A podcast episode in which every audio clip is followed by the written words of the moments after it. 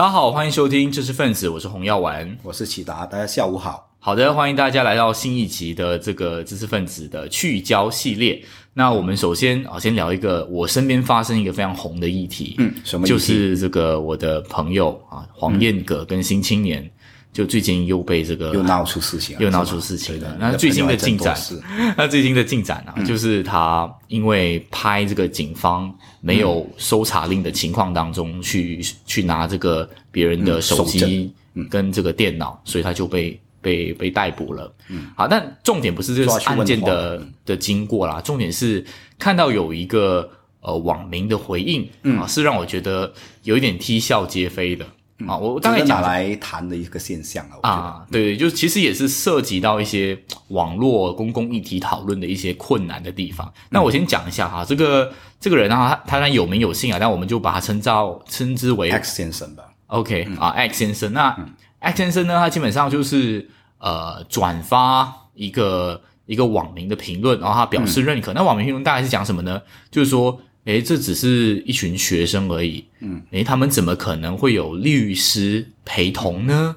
难道后面真的没有特定的原因吗啊，其他原因或是特定政党还是什么团体的支持吗？大家想一想咯。对他就是有这样子的词句，然后有人去进去反驳他，他他就难道你不知道国家有这个什么呃资源资源啊？对，就就就就其实是唾手可得的嘛，很很正常的事情。可是他可是他们只是学生而已哦，就是反复在这样子又重复了一次啊一个情况。所以我我发现一个现象，就是他的这种情况，就是他已经有一个预设的立场。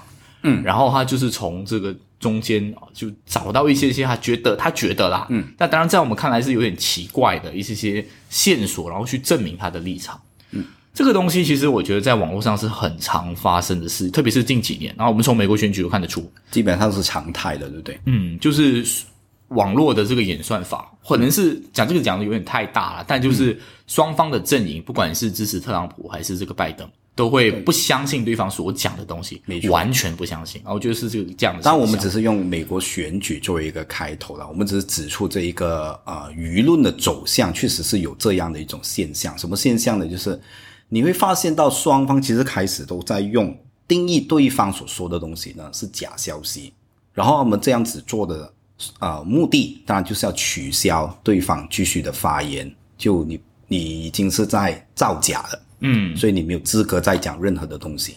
那其实这件事情，我们就举一些比较细一点的例子吧，好比说啊，这一个啊选举刚刚过了第一天，对不对？然后拜登的这个票就开始反超了嘛，嗯，然后就有啊川普方面的这一个支持者就有用一些其实是粗糙了一点的那个计算法。他们就直接讲，你看啊、我们把两个候选人的这一个得票率相加起来呢，就是超过一百八千，所以某个呃州的这一个个。得票率是干嘛会变一百零六八千呢？有猫腻啊有在里面。猫腻。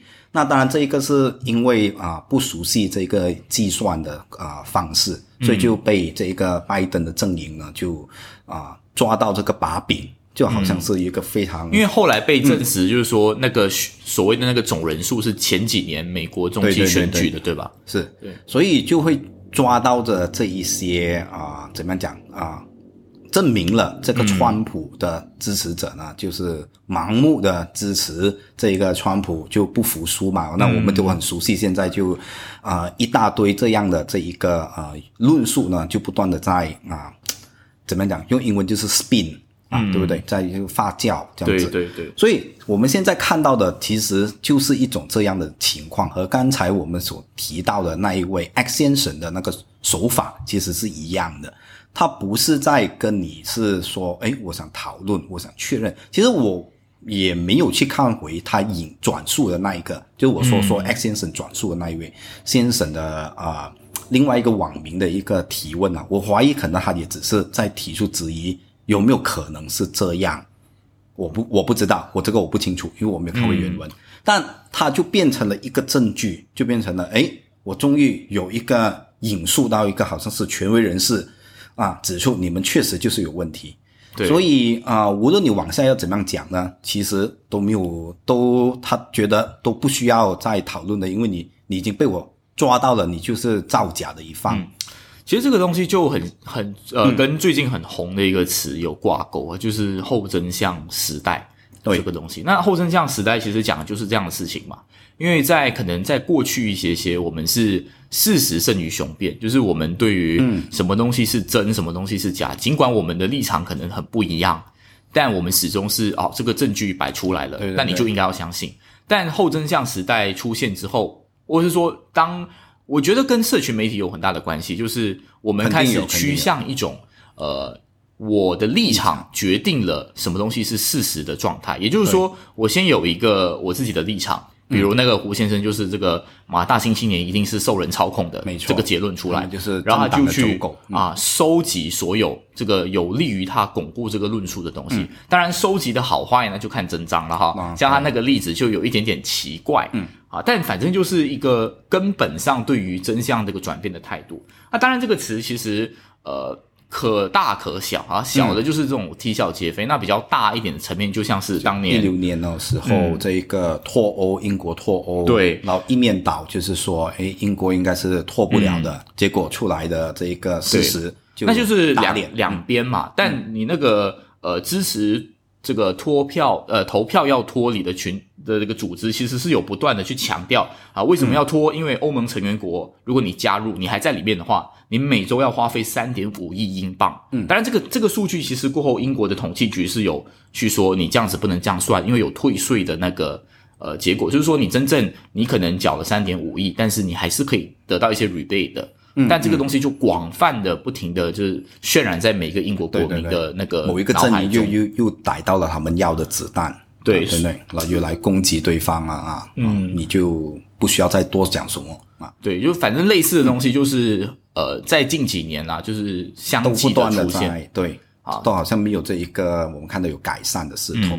如果用我的一个说法，我用一个类比啦，我们现在比较多呢是先把这一个箭射出去，嗯，然后看那个箭落在哪里呢，我们再去画那个红心，哦对不对啊？所以就不就和以往我们是怎么样去认知这个事实呢？就倒反过来。对，那可能我就提两点啊。现在这一个现象，其实我觉得我们已经讲得非常清楚。我们既不是要去谈美国的大选，我们只是指出这样子的一个现象，确实是引导着我们的舆论的走向。那我提两个问题了。第一个就是，我觉得我们可以思考是为什么我们会那么的畏惧假消息。嗯，这是第一点。那第二点呢，就是可能我们就会问，为什么假消息是会出现的？嗯，它是一个正常的那一个啊现象吗？所以第一个问题，你有什么看法吗？你想我我只是想提、提一点呐、就是就是关于那个我们为什么那么害怕。那最近其实也可以带出来给大家反思一下，就是引印这个后真相时代。我其实觉得有一些社交媒体是做了一些 effort，嗯，就比如说 Twitter 跟这个脸书。他就会在某些领导人啊，就特朗普，尤其是特朗普特朗普下面就是给你一个哦，他这个可能就是部分的有错误事实啊，部分啊。事实，或是这是有问真实题的。讯息，请你连接这一个网站。对对对，对，就是就会有做这样现在每一条推文都都这样，就特朗普就算讲今天股市大涨，嗯。啊，下面也会告诉你，请你关注这个那个正那个就有点过火了，就是因为我们知道其实也没过火，它只是一个 AI，就是它已经 set 了，就那可能就这个人出来，我就要下面列举啊，就真的证明这个脸书是对人不对事这样子，很啊是是很好笑。但这个东西可能它背后的那个考量，就是因为散播谣这个谎言的这个这个功夫比嗯辟谣来的方便太多啊。当然，就是社群媒体就出现了这样子的一种 feature。是因为这里头我们要点出的一点就是说，呃，或许这个年代嗯的所有人啊，我们可能是进入了一个前所未有、最畏惧假消息的时代。嗯啊，怎么说呢？因为我们先把那个话题拉远一点点，这是什么意思呢？因为呃，往往双方阵营呢是看到那个势头，就是不同立场，在任何的这个政治立场啊、政治立啊、政治事件上面嘛，啊，都可能会分两个到不同的这个立场。对对，那呃，双方会怎么样合理化？为什么他们是认为啊、呃做这件事情很重要，就是指出对方讲的东西可能叫做假消息、啊。做这件事，我先不论他指出的东西是不是真的，就是证明了它是假消息，这个我们先放开一边。只是说啊、呃我们会非常在意这件事情，什么意思？就是他啊、我们会觉得我们是有责任去让啊、这一个所谓的大众不要受到这种假消息的干扰。所以你看嘛，如果那一方继续的散播假消息（开关引号）的话，嗯，会不会造成社会啊？我又又来无限的这个发挥了，是不是社会恐慌啊？然后就会讲，你要知道诶，对方是这一个呃掌握权力的这一个政政府。还是某某大咖，所以呢，我们是一定不能让这些事情呢啊，这一个散播出去，对发布出去。有的时候也很关乎公共议题，比如说这个疫情，啊对对对要乱传，那那可能真的是关乎人命了。但是这一点呢，其实就和言论自由就相冲突了。对，啊，那可能在过去，我们还不会认为，哎，有一个人就喜欢在这一个啊、就大啦啦讲话不经大脑，说的事情也没有啊、也可能只是他个人的意见，也没有什么深思熟虑，那他讲的就讲了嘛，对不对？嗯。那我们现在可能在每一个场合，我们都觉得，哎，你证明了你讲的东西是对的吗？啊，如果没有证明的话呢，那你就最好就不要讲。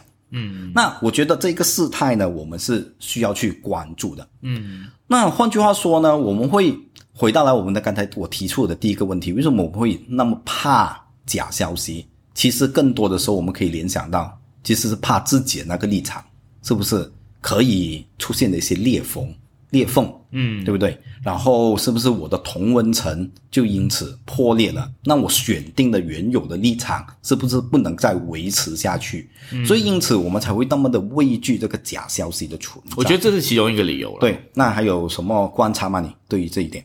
我我我觉得就是现在的人在这个演算法当中，可能某种意义上，因为我们长期接触到自己的东西，所以也可能也顺应了你刚刚讲为什么预言，对不对？为什么我们这么害怕，就是因为我们在网络世界当中，这个世界对我们来说还是完整的嘛。嗯，如果它出现了一个 bug，那我就会觉得，或者是说我最方便的方法就是说你是错的。我是对的，嗯对那我就避免了很多需要去反思跟自我调整的这样的对对，努力尤其是吧那一种自我调整的那一种动因为本来作，我就不思考本来就是痛苦的嘛，对，所以人都是好逸恶劳的。是，所以我们可能在整个的过程当中呢，慢慢慢慢的趋向成，呃，变成从这一个道德的刚才呃道德的那一个面向去思考。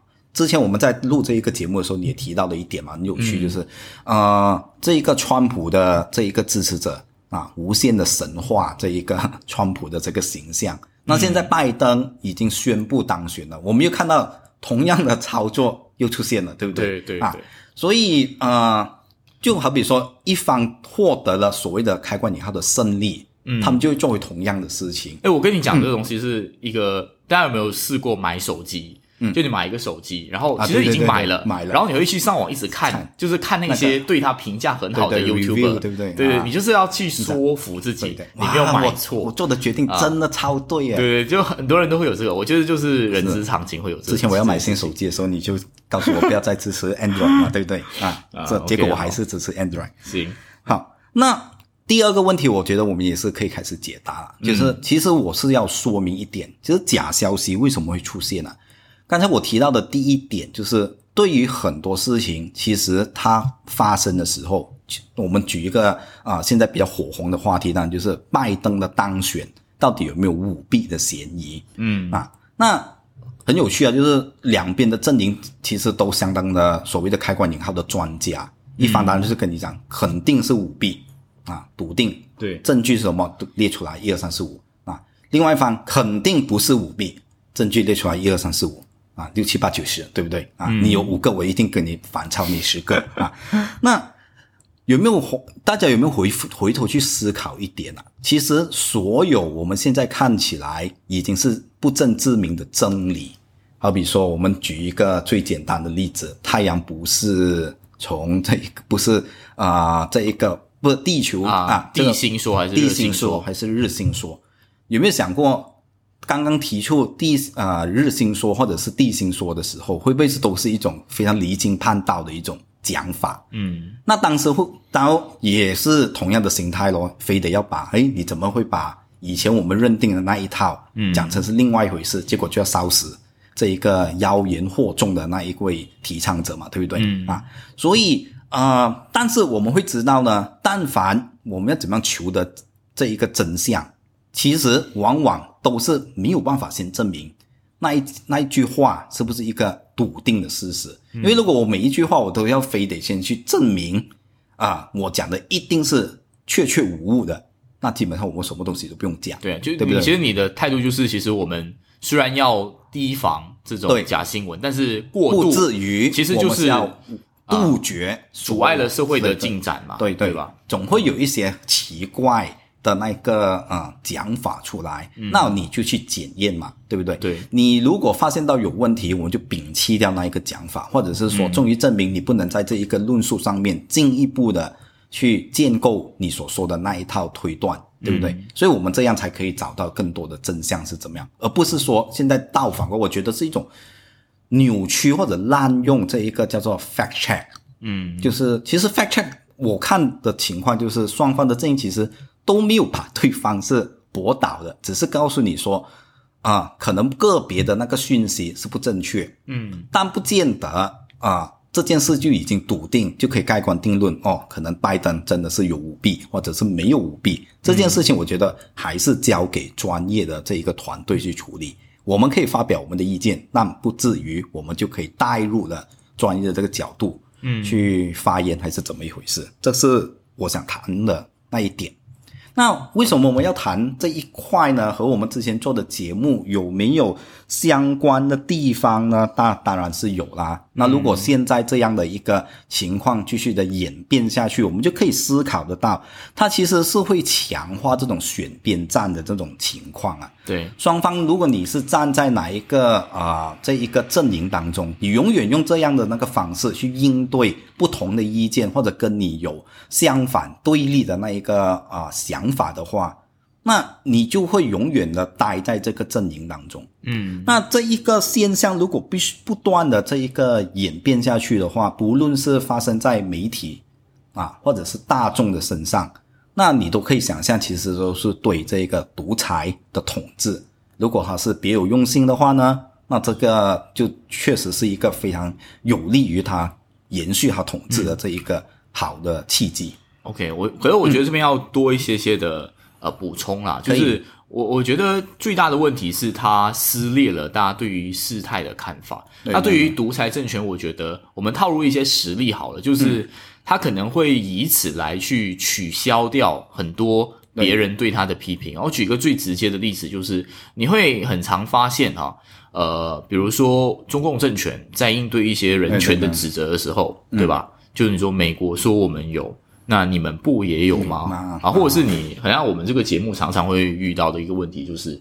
啊，你常这个不要被这个西方洗脑啊，其实西方有很多的问题啊。当然，我觉得我们在讲这句话的时候，我们也要自我的审视一下，嗯，我们是不是那个所谓的一直待在同温层的那个群体嘛？对对对对对，嗯，那回到来了，这里其实就进才进入我们今天，我回到我们本节目的这一个啊、呃一路以来的那一个大的方向了，对不对？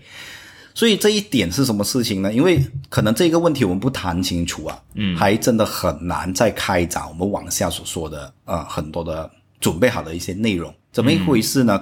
因为你总会接触到这样的一个情况，什么情况呢？就是呃，你会发现很多人会告诉你说：“哎呀，你不要那么极端嘛，你们讲的东西，你有没有看过另外一种讲法呢？”对对对啊，其实这个言下之意就是说，你讲的不完全，可可能是叫做不对，对不对？或是部分的啊，你只是掌握的部分，你不够全面。全面的东西在哪里呢？在我这里。那他讲的比较委婉，那当然讲的比较直白一点的，就会说：“哎，红药，你有去过中国吗？嗯，那么干嘛你讲这样的话，对不对？啊，那呃，如果你有去过中国的话，你会你会怎样回应他呢？我就有可能去比你多，啊，对啦，他就会，但他就永远立于不败之地，对对？啊，就你才去那一两次，你去几次？哦，一年去六次，才六次嘛，对不对？啊，哪里够啊？你待在什么地方啊？他永远都是立于一个啊不败之地的。所以这一件事情呢，如果是回到来刚才我所说的独裁的这一个政府，它可以怎么样加以利用呢？我们就提两个，当我们在啊、怎么样讲揭露这个中共的本质，当然很多人就是直接会讲我们经常就是黑中共嘛，对不对？啊，那就标签化你这个就是叫做黑中共。所以揭露本质呢，换句话讲，就只能够揭露某一种本质，是没有第二种本质。那这个也是聊多了一点点。那大可能大家不太懂啊，就是中共呢有第一个特点啊，就是啊，它其实可以算是这个 P 图的先祖。嗯啊，什么意思呢？你会发现中共呢会在不同的时段，他会发表这个官方的这一个照片，但是这个官方的照片呢，往往你会发现那人数越来越少。就最初的版本，就是在啊四多，你可以想象哦，这个是上个世纪四十年代，嗯啊。那时候当然没有这个美图秀秀啦，对不对啊？也没有这一种这个微信啊，帮你怎么样去呃整修这些东西。那他们当然是非常人工呢，就是用这一个啊怎么样讲晒照片的那个方式，怎么样去做这一个剪接啊？所以你会看到毛泽东啊当时的这一个他身边到底谁是掌权的啊？那你就会发现到，OK，像这一些人。他还在这个照片当中，就是他，他是当时得令的。嗯，那慢慢的过了一段时间呢，就可能这一个人也消失了。因为上一集如果大家有要被封杀的概念，不是封杀，就是他已经是不正确了。所以啊，党的历史永远是正确、光明、伟大的嘛，这个怎么可能可以有这种呃人是出现在这个历史洪流当中呢？对不对？那上一节我们是有提到一个案例啊，就是说刘少奇那个，对刘少奇那一个，就是告诉你。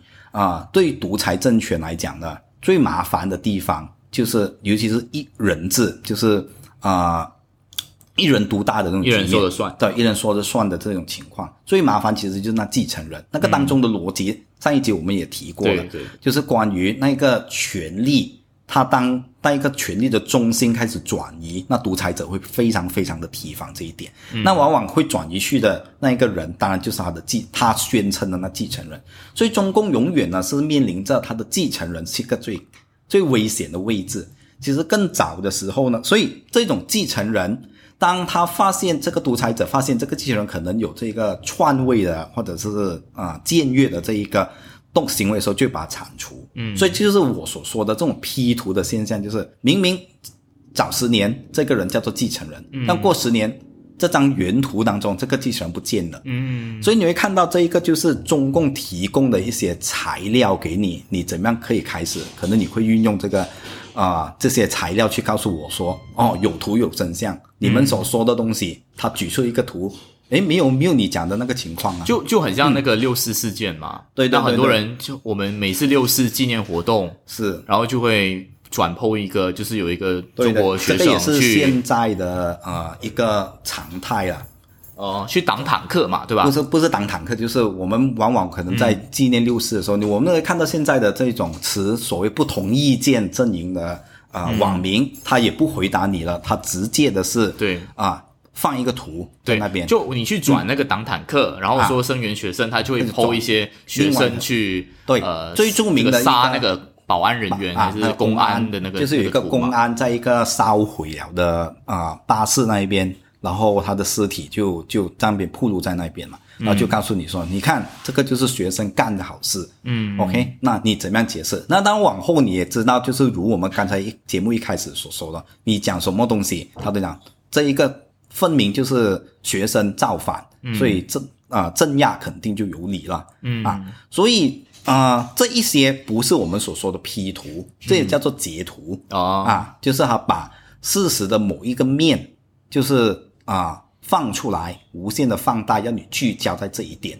那你聚焦在这一点呢，就好比说啊。这一方的阵营的人，就好像找到了一点的那一个证据，证明他们讲讲所说的东西是绝对的正确。嗯，那另外一方呢，当然就要回应了，他可能你也看到了，就是极力的否认，是不是有这样子的图片出现？其实这一点也不是我们现在要谈的那个重点了，大家可以去看每一年的这个六四都会有这一张图片出来，只是说，呃，这样子的一种情况延续下去的话呢，那你可以想象得到大众。一定会产生一种困扰，就是说，诶，双方都好像都举得出，都有很多的素材跟证据，证据好像都有真相。那一般的人，你合理的推断他的那一个选择会是怎么样呢？就放弃思考了。对啦，你就觉得就各打五十大板了，好黑啊！就是天下乌鸦一般黑。哎，你们讲的都都好像呃不合理。然后你们两边好像都是相当歇斯底里，都、都完全否定对方所说的那一个证据。那我不会判断，那这件事情我就疏而远之嘛。嗯，那你但凡疏而远之，或者是说你开始不想理会这件事情，这个就是我们回到来刚才讲讲的，你有利于独裁者的这个统治。嗯，所以啊、呃我们要怎么样突破这一个这样子的一个要怎么样讲呢？僵局吧，僵局了哈。啊，或者叫死局。那我觉得其实还是要回到来啊、真的就是理性的这一个去分辨事情。但我我我比较 concern 的一个问题就是那我们怎么避免我们成为这样子的一个人？就是比如说跟我们立立场相同，我们就是想要揭露这个中共的体制。那同同样，我把这个问题我们换一个角色了，我就是那、那群人嘛，嗯，然后我就会质疑你，那你那你不也是如你所口中那个人啊？很像各打五十大板，吧？对对对对你会怎么回应这样子的质疑？那我觉得你之前所说的那一块，就是我们之前是说，哎，事实胜于雄辩，嗯，但现在后真相时代呢，雄辩就先于这一个事实，事实是怎么样，还看我怎么样变法，对不对？那我觉得讨论问题其实还是摆事实、讲道理这一条路嘛，对不对？那第一点，当我们是需要先真的是在啊真相面前，就真的是面对事实，面对这一个啊、真相，就好比说你在可能美国的议题上面，嗯，你是站在川普的阵营都可以的，但你不需要去啊、带风向讲，因为现在川普是正在赢着的，他下这一场。一个大的棋，他其实是知道你拜登呢，就一定会出这一招，我就让你这一个露出你的马脚，让我们好好的收拾你。但这些话就不需要嘛，没有没有人是会冒这么大的险。哦，我觉得我可以分享一个看法。我觉得现在网络那个生态让你逼得你，很像你，比如说就讲我们国家国政城西蒙啊，大家很像都有一点点被逼到完全去拥抱那个立场的，对对就很像对对。呃，你你可以允许这个西蒙接受马哈迪当暂时的首相，嗯，他就会把你。对就马哈迪面就会把你标签成哦，你就是一个马哈迪的拥护者，嗯，或者是说你会情不自禁在这个论辩当中，你越来越必须强迫自己去接纳那个这里一个 package 的东西。我觉得这个是要对对对。警惕，就是我们其实没有为谁背书啊，就是对你反正就是我你就要告诉我这个部分的具体我对支持什么，对，你的合理的理由是什么？为什么当下做这个决定是合理的？那其实往下就是我们经常就是面对这种情况啊，就是马哈迪可能是进入了某一个阵营，嗯，那就会变成所有人为他背书。因为对马哈迪过去呢，其实做的事情也是下一场大的棋，就是为了今天改革。啊，对，就是啊一些极端，就是。这就是他他搞不清楚那个你对对对。其实支持你不用所有的支持，你可以就是这个议题支持啊。Every words 啊对，from him 嘛。但那你知道马哈迪很快就打脸我们了，对不对？所以这个就是我们悲悲惨的地方。所以我就回答了，其实我觉得一个很简单的情况，你无论你站在哪一个立场，那你事实面你其实是可以去承认的，只是对。啊、呃并不代表你的立场就因为你你是需要去做扭曲事实的事情，你的立场就我真的不觉得你的立场就因此崩坏了，嗯，还是怎么样？但如果你觉得啊、这个事实面还真的是越来越多的倾向于说明你的立场是需要调整的，那你你就应该调整嘛。我觉得做人不用 stick to 就是对不对？就是你一定要非得要在某一啊、每一件事情上面都持同样的这个立场，然后道德绑架你本身。对对对，所以要回到来，这个，对对对，如果我们拒绝真相的话，可能这个就是我的一个总结啦。那我们就可能永远找不到真理。对，而且你很容易就被架空，就是反正在这个地方道德层面就各打五十大板，那我就追求别的东西，就是独裁者要你看的面相。是，所以我们谈了那么多，就已经我觉得至少我们这集啦，已经把我们往后为什么我们做的东西注定是徒劳无功呢，那一个、啊原因生成的原因呢，就讲清楚。啊、我们会面对的事情会是什么？那当然，我们不是说有这样的这一个事实层面在，而我们所做的事情就不重要，或者我们就有理由不去做。对，嗯，所以改变还是啊、始于我们尝试走出第一步嘛，对不对？对啦，就是刚刚起来讲，就是一个很大的感触，我就感觉这个节目可能到最后只是同温层互相取暖，但我们我们希望做到一件事情，就是最起码大家在听到这种有点像似是而非的论调，各打五十大板就是一个例子哈。呃的时候，我们能够继续的理性思考了，不要放弃提供意见嘛，对不对？不要放弃哈。对对对。好，那我们这一期就聊到这样。好，谢谢大家，我们下期再见，拜拜。